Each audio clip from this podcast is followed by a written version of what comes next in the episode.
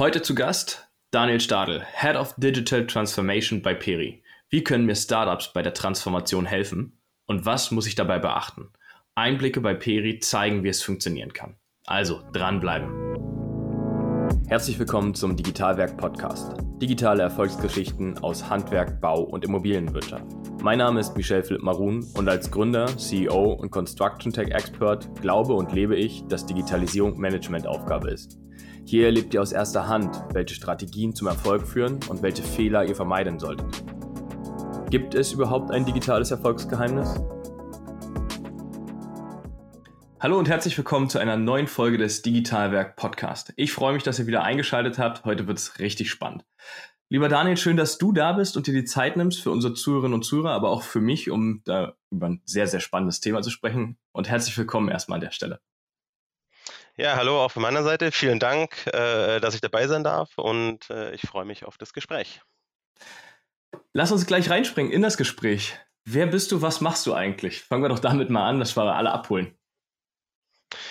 Ja, mein Name ist Daniel Stadl. Ich bin 39 Jahre alt und seit äh, gut sechs Jahren bei der Peri AG beschäftigt. Wir sind ein führender Hersteller von Schalung- und Gerüstsystemen und bieten auch Engineering-Dienstleistungen an. Und ähm, dort unter anderem verantwortlich für das ganze Thema digitale Transformation.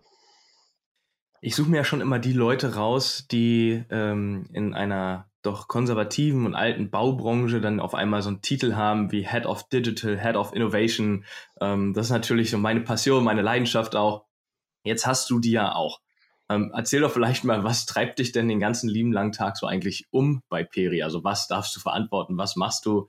Ähm, weil es ist ja wirklich ein großes Unternehmen, ne? Also vielleicht so ein paar Kennzahlen einfach. Ihr habt so irgendwie 10.000 Mitarbeiter, hast du mir mal im Vorgespräch gesagt. Ihr äh, macht anderthalb Milliarden Euro Umsatz. Also ist ja wirklich keine, keine kleine Firma mehr. Aber was verantwortest du da mit digitalen Innovationen? Ja, also äh, du hast schon gesagt, wir sind keine kleine Firma. Wir gehören zu den, zu den größten Bauzulieferern. Und ja, was treibt mich um? Was mache ich den ganzen Tag?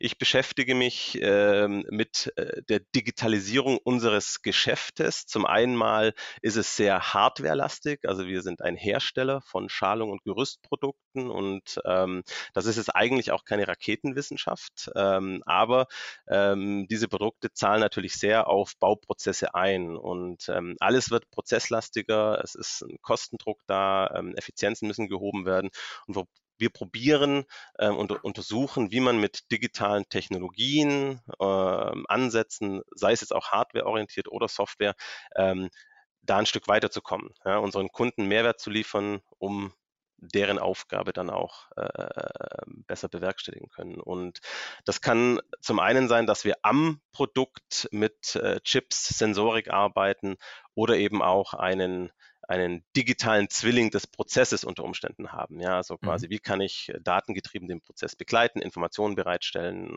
äh, um dem Kunden dort noch einen Mehrwert zu liefern. Und ähm, wir schauen uns die Sachen dann ähm, von der von der neuen Seite an. Also wir probieren wirklich ähm, neue Geschäftsmodelle aus, neue Technologien, äh, einfach neue Themen und äh, um dann zusammen mit unseren Kollegen aus den Fachbereichen ähm, zu entscheiden, was machen wir, wo gehen wir den nächsten Schritt und äh, wie kommen wir ein Stück voran.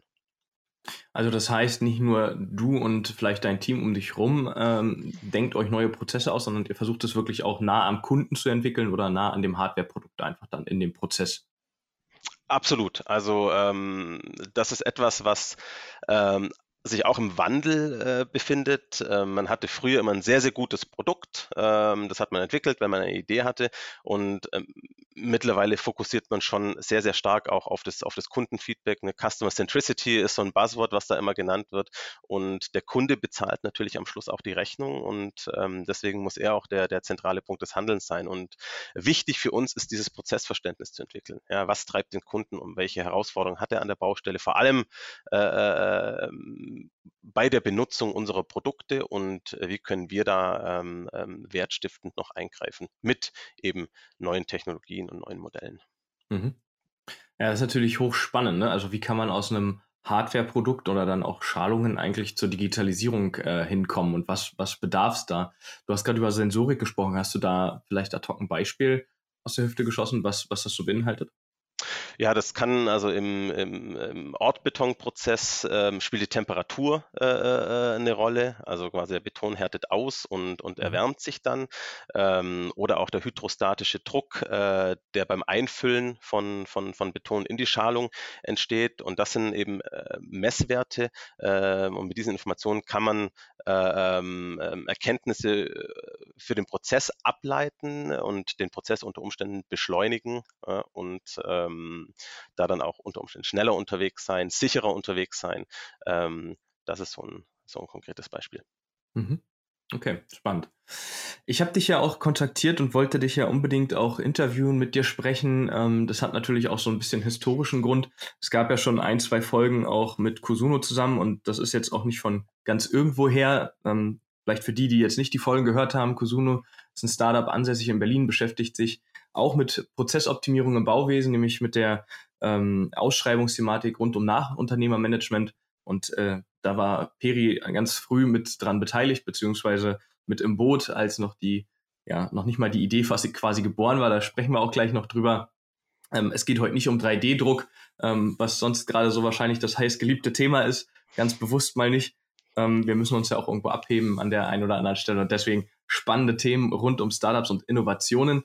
Und äh, deswegen hier in die Tiefe reingesprungen jetzt auch, was hat eigentlich Peri mit Startups zu tun und wie unterstützen vielleicht auch Gründer eure Geschäftsmodelle oder beziehungsweise eure Ideen und geben euch Impulse. Lass uns da gerne mal einsteigen. Wie kam es eigentlich zu dem heutigen Kusuno? Ist ja schon ein paar Tage auch am Markt und ähm, ist ja auch einiges passiert in der Zwischenzeit. Viel Erfolgreiches auch. Ähm, absolut. Und ähm, das ist eine ganz interessante Geschichte. Wir haben für uns erkannt, dass wir ähm, auch sichtbar werden müssen ähm, in diesem Startup-Ökosystem. Warum? Weil wir für uns auch entschieden haben, naja, ähm, es verändert sich etwas äh, im Anspruch an, an, an unser Tun. Das heißt also, die, die Aufgaben werden andere. Ich habe vorher angesprochen, wir entwickeln uns von einem reinen ähm, Hardware-Anbieter äh, eher zu einem Lösungsanbieter, wo es um Prozessverständnis geht, wo es um neue Technologien geht. Und ähm, das kann ähm, Deep Tech sein in der Sensorik, äh, wo es dann teilweise in die Grundlagenforschung geht, aber auch äh, künstliche Intelligenz, ähm, solche Geschichten. Und ähm, als Bauzulieferer ist man da nicht äh, der Top-1-Kandidat solcher Absolventen oder Profile äh, bei deren Jobsuche. Und ähm, von daher ähm, war es uns ein Anliegen, da auch irgendwie reinzukommen, Fuß in die Tür zu kriegen und zu zeigen, es gibt hier auch spannende Aufgaben für solche Profile und mhm. Ähm, wo man auch Impact machen kann. Und ähm, wir haben uns dann auch an einem äh, Venture Capital Fonds beteiligt ähm, in Berlin und ähm, das war so der, der erste Schritt äh, in dieses ähm, Ökosystem und haben dann dort auch viele Leute kennengelernt, mit vielen Leuten gesprochen, ähm, unter anderem eben auch äh, die beiden Kusuno-Gründer. Und mit denen zusammen haben wir dann ein, ein Projekt gestartet äh, bei Peri, wo es um Plattformökonomie ging und gewisse Dinge ausprobiert, auch wirklich diese neuen Methoden, Lean Startup, Hypothesen testen und so weiter, was für Peri an sich in der Vorgehensweise neu war. Und ähm, wir haben da sehr, sehr gute Erfahrungen gemacht, Erkenntnisse gewonnen und in diesem ganzen Prozess ist man natürlich auch auf unterschiedlichste Pain Points äh, von uns, aber auch unserer Kunden gestoßen. Und ein Resultat war dann auch ähm, äh, das Thema Ausschreibemanagement, äh, Nachunternehmermanagement. Und da ist dann die Idee geboren, äh, Cosuno zu machen äh, von den Gründern. Und wir haben gesagt, wir kennen das Team, äh, sehr, sehr gut und äh, sind überzeugt auch von der Idee, weil wir den Schmerz selber spüren und haben uns da eben dann beteiligt und ähm, profitieren heute noch von der sehr, sehr guten Zusammenarbeit, von dem Austausch. Ähm, es ist sehr, sehr befruchtend und haben da durch auch eine gewisse Sichtbarkeit. Also wir werden proaktiv angesprochen und ähm, finden uns eigentlich ganz gut zurecht. Mhm. Und ähm, mhm. Kusune ist auch nicht das einzige Investment äh, geblieben. Ähm, ist nicht so, dass wir äh, ein großes Portfolio aufbauen. Wir haben schon so ähm, unterschiedliches Scoping, aber ähm, das Thema Venturing an sich ähm, ist etwas, womit man sich auseinandersetzen muss, weil es als Disziplin äh, ein Weg sein kann, gewisse Herausforderungen zu adressieren. Es ist nicht der einzige Weg, aber es kann mhm. durchaus ein, ein, ein richtiger Weg sein. Mhm. Das heißt, nicht der einzige Weg, gibt natürlich mehrere Wege, wie so oft vielen, äh, gibt es viele Wege, die alle nach Rom führen. ähm, welcher der richtige ist und vielleicht braucht man sogar die unterschiedlichen Wege, ähm, um dahin zu kommen. Das ist ja auch so meine These, dass man sich eben auch als Corporate nicht festfahren sollte und sagt, nur ähm, Beteiligung an einem, äh, an einem Fonds als LP macht Sinn, sondern eben auch ganz dicht teilweise ja Ideen am Geschäftsmodell lang äh, entwickeln. Da ist es vielleicht spannender, sogar mit reinzugehen und zu schauen, ähm, da kann ich mit der Expertise deutlich mehr unterstützen. Das ist gerade so ein heißes Thema nochmal. Also eigentlich ist ja dieses äh, so Startup Safari Rally so ein bisschen durch äh, Corporate. Äh, ne? Ich fahre hier in mein Auto nach Berlin und gucken, was hier alles so Tolles los ist. Ist mal böse gesprochen, ketzerisch. Ähm, aber das scheint ja in der Baubranche ähm, einfach gerade so richtig erst aufzugehen, das Thema. Also ich merke das vermehrt. Das ist ein heißes Thema und ich glaube auch, dass es ein ganz wichtiges Thema ist, weil es, wenn man es gut macht, auch sehr gut funktionieren kann, innovative Gedanken reinspielt, aber auch eben zulässt, dass Gründer mehr lernen und schneller an Corporates rankommen und mit enger zusammenarbeiten, als es äh, ohne diese äh, ja, Verquickung war. Absolut, also ähm, das ist äh, vollkommen richtig und in der Baubranche ist lang nichts passiert. Ja, wenn man sich Fotos anschaut von vor 70 Jahren, äh, wie Eisenbinder oder auch ähm, die, die Bauarbeiter auf der Baustelle agiert haben, da sieht man noch nicht den großen Unterschied. Jetzt so langsam geht es los. Und das Spannende ist, dass wir viele Probleme und Herausforderungen äh, ähm, auf der Baustelle haben. Sei es jetzt auch ähm, Produktivitätsthemen, Sicherheitsthemen, ähm, Qualitätsthemen, ähm, die gelöst werden müssen. Das heißt, das ist eine große Spielwiese für, für, für, für smarte Ideen. Ähm, das ist das eine. Und das andere ist, ähm, die Baubranche hat diesbezüglich ähm, eine, eine systemische Herausforderung. Ähm, was ich damit sagen will, ist, wir haben eine sehr, sehr starke Fragmentiertheit an den Gewerken. Das heißt, wir haben zwar das Generalunternehmertum, aber da wird auch an Subunternehmer oder andere Gewerke, ähm, teilweise auch dann auch kleinere Gewerke, heißt bei großen Projekten ähm, ähm, die Aufgaben ähm, weitergegeben. Und ähm, da ist sich jeder selbst der Nächste und das ist auch völlig wertfrei. Das ist okay. Jeder guckt, ähm, dass er seine Aufgabe so gut äh, wie möglich löst. Aber wir haben da ziemlich viele Brüche drin, wenn es von einem Bauabschnitt in den nächsten geht. Das heißt also, diese Prozessintegration und damit verbundenen äh, Themen der Prozesseffizienz, äh, äh, Verbesserung dieser Wertschöpfungskette, ähm, das ist eine große Herausforderung und da muss das Zusammenspiel äh, ähm, ähm, doch noch stark stark verbessert werden. Und man spricht da dann ja mittlerweile auch so von Wertschöpfungsnetzwerken, ja, mhm. weil, weil das, äh, das Zusammenarbeitsmodell ein bisschen anders interpretiert und organisiert werden muss. Wie kam das ähm, damals an ähm, bei der ja, Belegschaft? In, ähm, hat man irgendwo Angst verspürt, jetzt kommt die Digitalisierung, jetzt kommt die Disruption in-house, jetzt holen wir uns das durch Beteiligungen oder eben durch solche Ökosysteme äh, mit rein? Oder war man schon offen oder musste man oder hat man sogar proaktiv dagegen gewirkt schon von Anfang an gesagt? Man hat erklärt, was es ist. Wie, wie seid ihr damit umgegangen? Also ich kann nur äh, für meine Erfahrung bei, bei Peri sprechen und ich habe ja. das eigentlich sehr, sehr positiv wahrgenommen. Es ist eine. Bereitschaft mhm. da, sich äh, diesen Dingen zu öffnen, sich anzuschauen, weil man gesehen hat, dass es äh, gut tut und äh, dass mhm. man einen Schritt vorankommt. Ich meine, klar, man kämpft äh, mit den klassischen Herausforderungen, wenn Veränderungen äh, äh, kommen, aber ähm, das ist jetzt nicht zwangsläufig nur die digitale Transformation, das können auch andere Themen sein. Mhm. Ähm, aber bei uns war es eigentlich sehr, sehr positiv. Ähm, die Herausforderung, die natürlich ein, äh, ein, Familienunternehmen oder ein Mittelstand hat, ist, dass man ähm, sehr, sehr valider argumentiert, um gewisse Dinge und Wege einzuschlagen. Da sitzt vielleicht äh, der ein oder andere Euro bei einem äh, DAX-Konzern vielleicht lockerer. Und ähm, da gibt es dann so spezielle, spezielle Hürden, aber nichts, was nicht lösbar ist. Und also von daher haben wir da ganz gute Erfahrungen gemacht. Ähm, es dauert manchmal ein bisschen länger, ja, wenn man vielleicht ähm, Dinge mehrfach untersucht oder dann auch abwägt, wenn man Ressourcen aufbaut. Ähm, ähm, dass man das behutsam macht, weil man mhm. sich auch verpflichtet gegenüber den Arbeitnehmern fühlt, ja, und äh, mhm. kein, es eigentlich nicht so haben will, dass es ein Kommen und Gehen ist. Mhm, ja, das ist verständlich. Das ist, glaube ich, ein Kulturthema auch nochmal, das was anders ist zwischen Familiengeführt Absolut. und DAX 30. Ja, das kann ich mir gut vorstellen. Ähm, jetzt haben wir ja über diese vielen Wege gesprochen, die nach Rom führen. Also ich kann irgendwie mich als Gesellschaft an einen, an einen Berliner Startup-Fonds beteiligen oder wo auch immer der sitzt, aber prädestiniert ja Berlin irgendwie ähm, die suchen sich jetzt verschiedene Beteiligungen und sagen, das könnte ein Wachstumscase sein. Das ist ja aber nicht zwangsläufig immer euer Interesse, ähm, nur einen tollen Wachstumscase zu haben und nachher ähm, irgendwo ein Exit und als Finanzinvestment das zu sehen, sondern der andere Weg wäre ja wahrscheinlich auch dicht selbst dran an gewissen Startups zu sein. Du hast es ja kurz auch schon angeteasert, dass ihr es macht. Geht ihr einen bestimmten Weg und seid ihr da völlig offen? Wie sieht die Zukunft da so ein bisschen auch aus, vielleicht für euch? Also in der Vergangenheit äh, ähm, haben wir uns Technologien angeschaut, die ähm, uns äh, beeinflussen äh, in unserem Kerngeschäft. Also ähm, mhm das Schöne ist, wir haben eine Abteilung, äh, ähm, damals Disruptive Products and Technology, mittlerweile heißt sie Future Products and Technology, ähm, die sich zum Ziel gesetzt hat, das Kundenbedürfnis, was aktuell durch unsere Produkte äh, befriedigt wird, äh, zu befriedigen, aber ohne unsere Produkte. Das heißt, äh, was disruptiert äh, Peris Kerngeschäft? Und ähm, da sind Ansätze herausgekommen. 3D-Druck ist ein Beispiel, äh, mhm. was man dann weiter verfolgt hat. Und ähm, da sieht man auch an dem Beispiel, wie wir vorgehen. Dann schaut man sich eben an, okay, was ist das für eine Technologie? Gibt es da schon was am Markt, ähm, was ausgereift ist? Oder muss man selber in die Grundlagenforschung gehen? Muss man an Universitäten herantreten? Kann man in Startups investieren?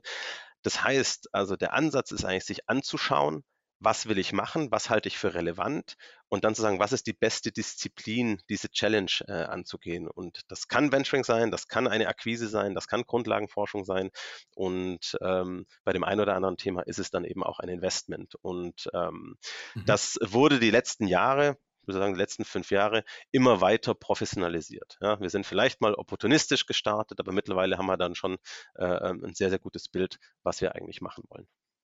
Mhm. Fünf Jahre, das ist natürlich schon auch eine lange Zeit. War mir gar nicht bewusst, dass es schon so lange ist. Ich dachte irgendwie, so mit Kusuno die ersten Gedankengänge ähm, gehabt zu haben. Aber das ist schon deutlich länger am, in den Köpfen und in den Gedanken auf jeden Fall drin, ja. Ja, also unser erstes Investment wurde 2016 getätigt und ähm, wow. Okay. Ähm, aber wie gesagt, das ist dann schon ähm, ähm, waren die ersten Gehversuche und mhm. äh, man, man muss einfach akzeptieren, dass damit eine Lernkurve verbunden ist. Man muss, wenn man zum Beispiel auch Investments in Startups macht, äh, muss man auch lernen, dass da ein Pivoting stattfinden kann, dass vielleicht von der originären Idee am Schluss gar nicht mehr so viel übrig äh, bleibt, aber das ist einfach ein, ein, eine Lernkurve, ein Verständnisthema, damit muss man dann umgehen und äh, man, man entwickelt sich selber auch weiter und ähm, das ist das Schöne, ja, dass ähm, man der Veränderung selber nicht im Weg steht.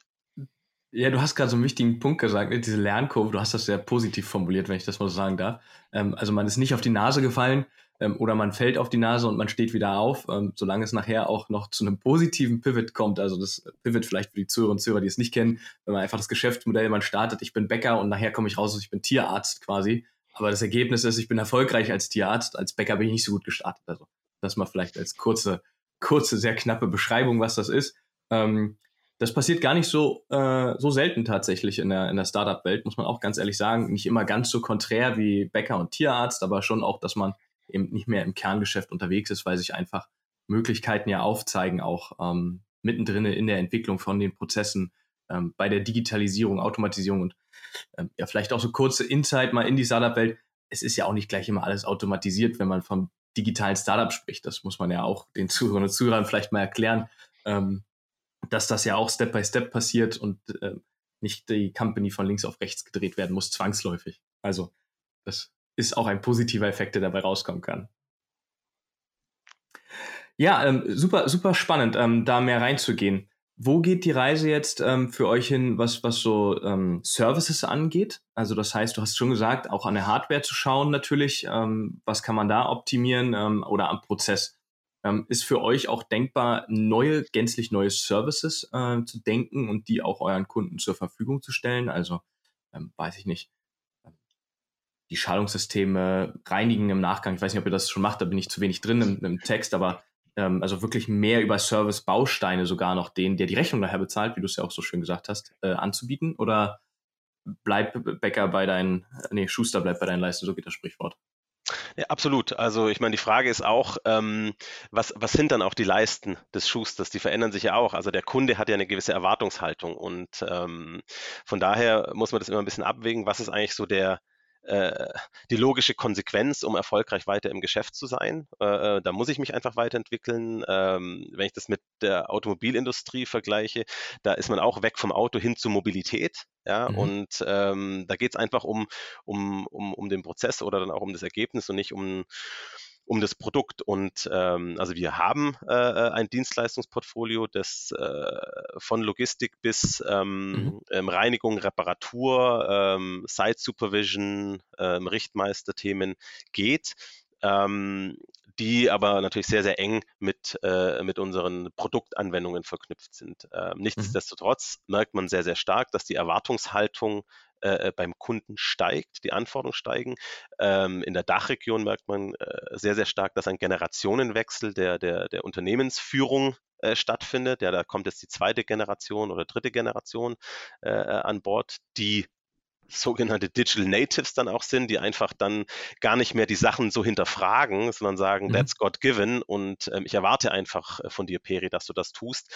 Ähm, und darauf müssen wir uns einstellen und ähm, da müssen wir gucken, wo haben wir Kompetenz, äh, äh, wo ist, ist Peri verpflichtet eigentlich äh, ähm, zu liefern und wo sind für, für uns vielleicht auch Chancen, äh, uns weiterzuentwickeln und das muss halt diskutiert werden und mhm. sagen, okay, wie ist, wie ist dann der, der, der, der Scope und der Fokus, was, ähm, was wir tun. Absolut. Mhm. Aber ähm, wie gesagt, man muss seinen Markt kennen und äh, ja. den anschauen und dann, wo nötig, dann auch die entsprechenden Entwicklungen anstoßen die den Markt kennen, das ist so ein Stichwort, ne? Du hast gerade gesagt, die neue Generation, die Nachfolger kommen. Im besten Fall wird der Laden intern übergeben äh, in dem Bereich an die Kinder. Ähm, die verändern sich, die haben andere Ansichten. Das heißt, der Kunde verändert sich und ja auch die Anforderungen, wie du es gesagt hast. Also den Markt kenne ich zwar, aber kenne ich noch meine Kunden auch in der nächsten Generation. Ich glaube, das ist eine große Aufgabe, auch da dicht dran zu bleiben ähm, für die Industrie, aber auch für den Handel, ähm, dort nicht den, den Faden zu verlieren. Absolut, also essentiell. Also wenn ich, wenn ich, wenn ich ähm, quasi den Kontakt zu meiner, zu meiner Kundenbasis verliere, dann ist es nur noch eine Frage der Zeit, bis ich auch nicht mehr das Portfolio anbiete, was, was draußen verlangt wird. Mhm. Mhm. Ähm, Nochmal rein in die Thematik.